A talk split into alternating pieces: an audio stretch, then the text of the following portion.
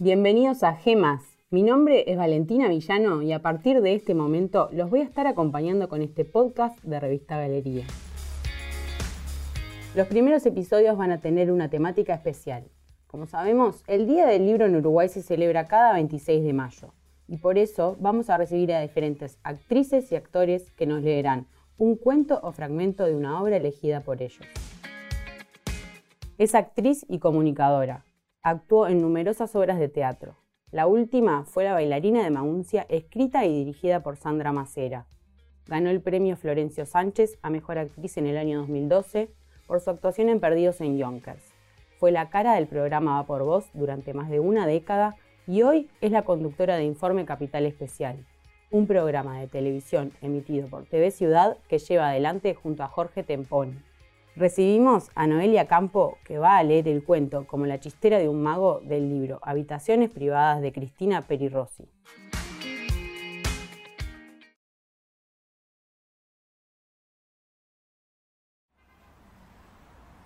Una mañana, los transeúntes de City Light que caminaban por la avenida principal se sorprendieron ante una inesperada lluvia de billetes verdes de 100 dólares lanzados al aire desde la puerta giratoria del Chase Manhattan Bank por David Thomas, ex propietario de una pequeña tienda de electrodomésticos. A los policías, que enseguida lo detuvieron, David Thomas les explicó que acababa de asaltar el banco. En efecto, David Thomas, ex propietario de una pequeña tienda de electrodomésticos, había asaltado el banco con una pistola de juguete a plena mañana y a cara descubierta. En ningún momento intentó huir. Luego de apoderarse de la saca que contenía miles de dólares en billetes de 100, en lugar de huir en un auto o en un helicóptero, como ocurre en las películas, David Thomas se había apostado a la puerta del banco y empezó a lanzar los billetes al aire, como un mago extrae de la chistera globos de colores, que los niños intentan atrapar. Esta fue la metáfora que el mismo David Thomas empleó ante los psicólogos designados por el tribunal que lo juzgaba. Los miembros del tribunal, cinco hombres y cinco mujeres, no quisieron emitir su veredicto antes de que una comisión de psicólogos examinara a David Thomas. El tribunal médico estaba compuesto por tres personas, un psicólogo, un psicoanalista y un psiquiatra conductista. A pesar de la conocida rivalidad entre estos profesionales, el tribunal pensaba que si podían ponerse de acuerdo, evitarían la apelación del psicoanalista si el fallo lo había emitido el psiquiatra, la apelación del psiquiatra si el fallo lo hubiera emitido el psicólogo y la apelación del psicólogo si el fallo lo emitía el psiquiatra. En cuanto al abogado defensor, de oficio, David Thomas se había declarado insolvente, por lo cual el juzgado de City Light había designado a un abogado joven, recién licenciado y sin despacho propio. Confiaba en poder demostrar con facilidad que su cliente había sufrido un rapto de enajenación mental transitorio. El reo no tenía antecedentes, ni siquiera una multa por conducir a alta velocidad. Sus impuestos estaban al día y había realizado el servicio militar con informes muy favorables. El joven abogado confiaba en obtener un diagnóstico de la comisión médica que probara fehacientemente la pasajera alteración mental de David Thomas, con lo cual se libraría de la cárcel. Solo tendría que someterse esporádicamente a ciertos controles psicológicos.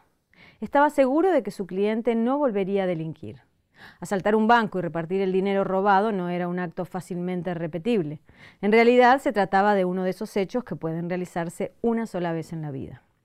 Además, el asalto al banco había sido incruento. David Thomas asaltó la sucursal bancaria del Chase Manhattan Bank provisto solo de una pistola de juguete. Eso sí, una réplica perfecta, adquirida en una tienda de Las Vegas. Sin embargo, el joven abogado se encontró con una inesperada dificultad. La obstinación de David Thomas en describir su acción como un gesto poético y no como un rapto de locura. ¿Ambas cosas eran lo mismo? Aunque el abogado pensaba que sí, temía que esa identificación pudiera ser discutida por los miembros del jurado, especialmente por las tres mujeres. El sexo femenino solía tener cierta propensión a la poesía, o sea, a la ilusión. Si David Thomas insistía en presentar sus actos como una gesta poética, adiós al eximente jurídico de locura transitoria. David Thomas, mano armada, es así como terminan los poetas, reflexionó el joven abogado. ¿No era más fácil confesar que su cliente había sufrido un pequeño ataque de locura breve y reversible, durante el cual, enajenado, asaltó un banco y luego lanzó el dinero al aire sin ton ni son? La prueba más contundente de su locura es precisamente que no huyó, ni escondió el dinero en lugar seguro, como hacen los delincuentes normales, sino que lo lanzó inconscientemente al aire, dijo en altavoz satisfecho el abogado. Le parecía una argumentación irrebatible. Inconscientemente no, lo refutó David. Lancé los billetes al aire porque eso era exactamente lo que quería hacer. Al pervertir la finalidad de una acción, dijo el joven abogado, demuestra precisamente su insania. David Thomas pestañó. Pervertir, repitió, como si la palabra lo dejara perplejo. Oh, no, contestó luego de encender un cigarrillo. Yo quería asaltar ese banco y luego lanzar los billetes al aire entre la gente. Era esa la finalidad de mi acto. Este David Thomas era un tipo obcecado, reflexionó el abogado. La prueba de ello es que acababa de encender un cigarrillo cuando ya nadie fumaba, ni los más antiguos en el vicio. Eso carece de lógica, sentenció el abogado. Permítame demostrar, ante jurado, que un delincuente normal, o sea, alguien que no está loco ni sufre un rapto de enajenación, asalta un banco para robar el dinero y luego huye, procura escapar lo más rápido posible para que no lo atrapen y conservar el dinero. Eso es un delito, dijo David Thomas, irritado. Jamás había engañado a nadie en el precio de un artículo en su tienda, ni falseado los datos de sus impuestos. El joven abogado suspiró. Por suerte, para probar la enajenación mental transitoria de su cliente, contaba con una causa inmediata. David Thomas, propietario de una pequeña tienda de artículos electrodomésticos, tres meses antes de asaltar una oficina del Chase Manhattan Bank y lanzar al aire el dinero robado, se había divorciado de Linda, su mujer, y seguramente este episodio lo trastornó. En efecto, confirmó el psicólogo del tribunal médico, la depresión es una consecuencia habitual de separaciones, rupturas, pérdidas afectivas o pecuniarias. Si la depresión es profunda, puede ocurrir un brote psicótico de carácter reversible, la mayoría de las veces, y que no produce daños permanentes. ¿Qué hizo usted cuando se divorció de su mujer? preguntó el conductista. David Thomas reflexionó unos instantes. Creo que di una fiesta, contestó. Enseguida rectificó, no al otro día, naturalmente, pero sí a la semana o algo así. ¿Quería festejar su divorcio? ¿Se sentía eufórico? David Thomas pensó un momento. Luego contestó, no tenía nada que celebrar. Linda y yo nos divorciamos de común acuerdo y ella se fue a vivir con su madre a la ciudad donde nació. No estaba contento, pero tampoco especialmente triste. Fue un divorcio sencillo, no teníamos nada que reprocharnos, ni hijos que repartir. Yo vendí la tienda y le di la mitad del dinero a Linda, creo que le correspondía. No era mucho dinero, pero podíamos hacer con él lo que queríamos. Yo trabajaba desde los 15 años y ese dinero era todo lo que tenía. Di una fiesta porque tenía ganas de hacerlo. Nunca había podido dar una fiesta, porque había que pagar las letras de la hipoteca, o pintar la tienda, o cambiar los sofás del salón.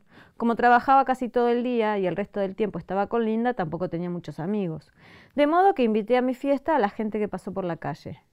¿Era gente desconocida? preguntó el psicólogo, aunque había escuchado perfectamente la descripción de Thomas. Ya he dicho que no tenía amigos, me pasaba el día trabajando o arreglando la casa, una teja del techo, una puerta que cerraba mal, el motor del auto. Si no hubiera invitado a desconocidos no habría podido hacer la fiesta. ¿Qué más da? La gente entraba a la fiesta, bebía, comía, bailaba un poco y se hacían relaciones nuevas. No se necesitan muchas afinidades para beber y comer, especialmente si es gratis. El uso del dinero es un síntoma inequívoco del estado mental de las personas, sentenció el psicólogo. Las dificultades con el dinero significan otra cosa. El dinero es puro símbolo. A Thomas esta intervención del psicólogo le gustó mucho. Se le iluminaron los ojos y subió el tono de la voz.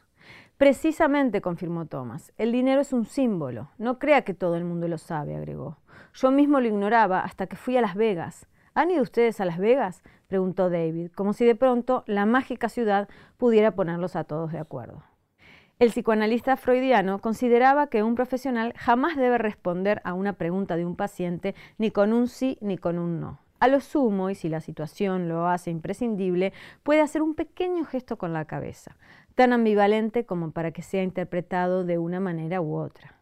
Después se puede analizar la interpretación del paciente.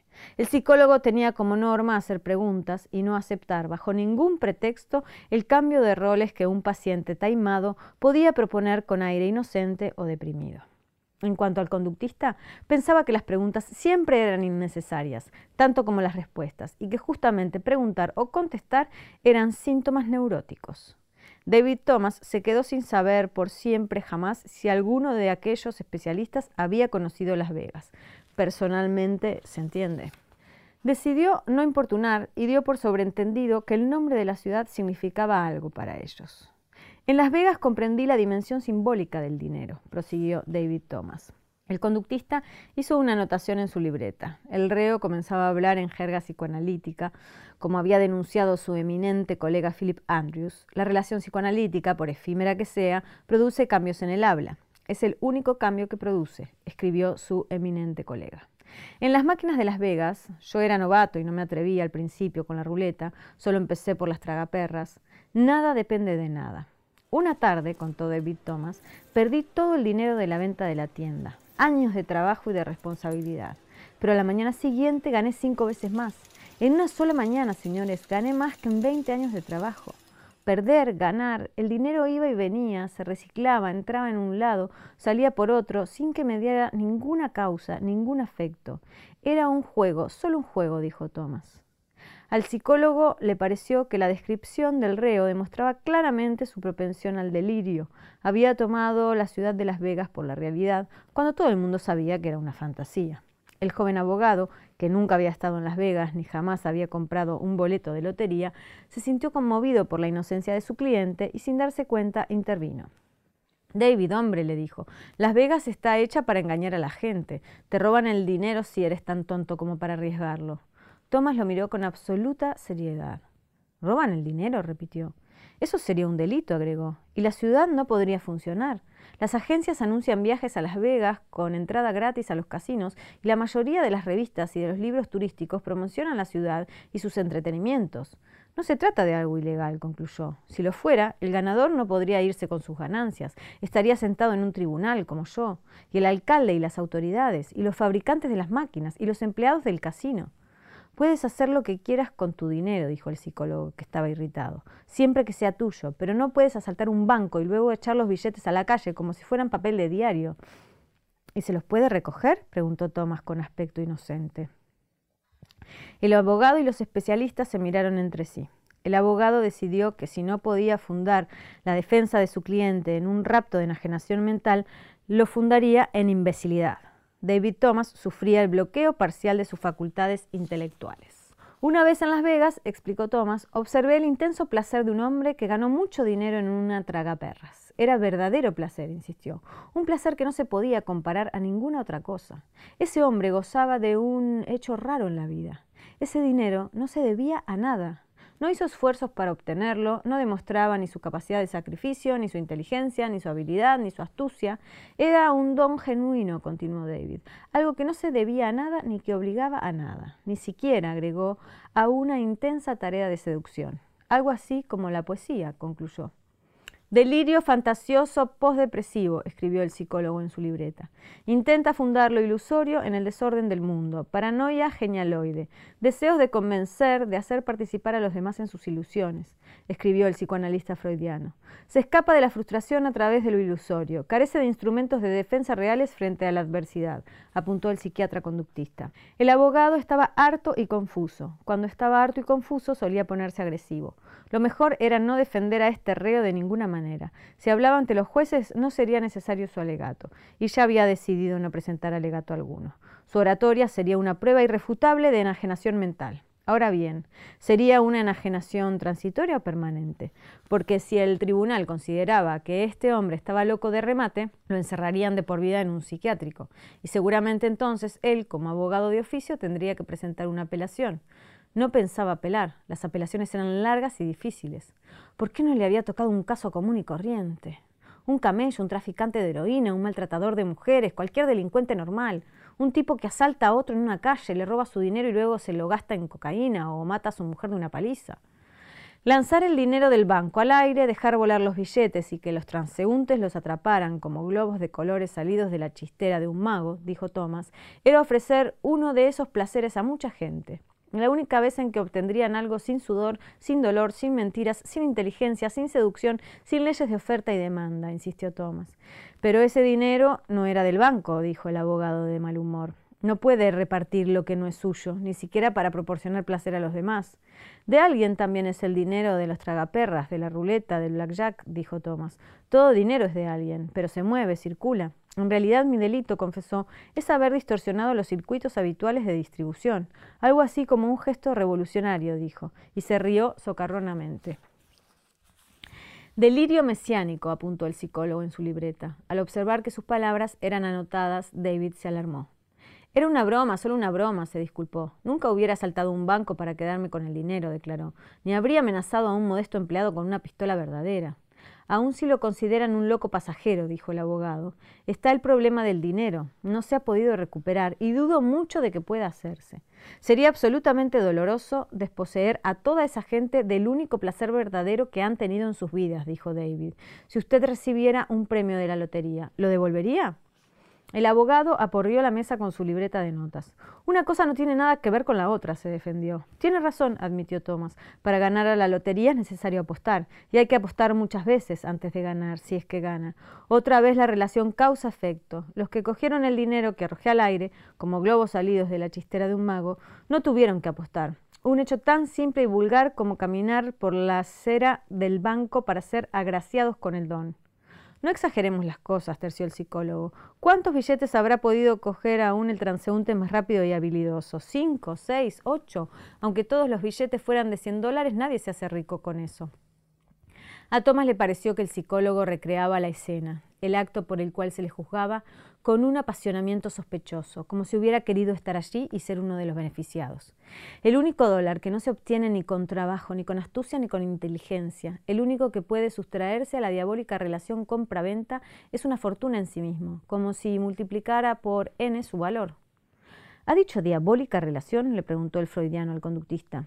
Por principios no solía hablar con especialistas conductistas, por una cuestión de diferencias conceptuales, pero no estaba seguro de haber oído bien.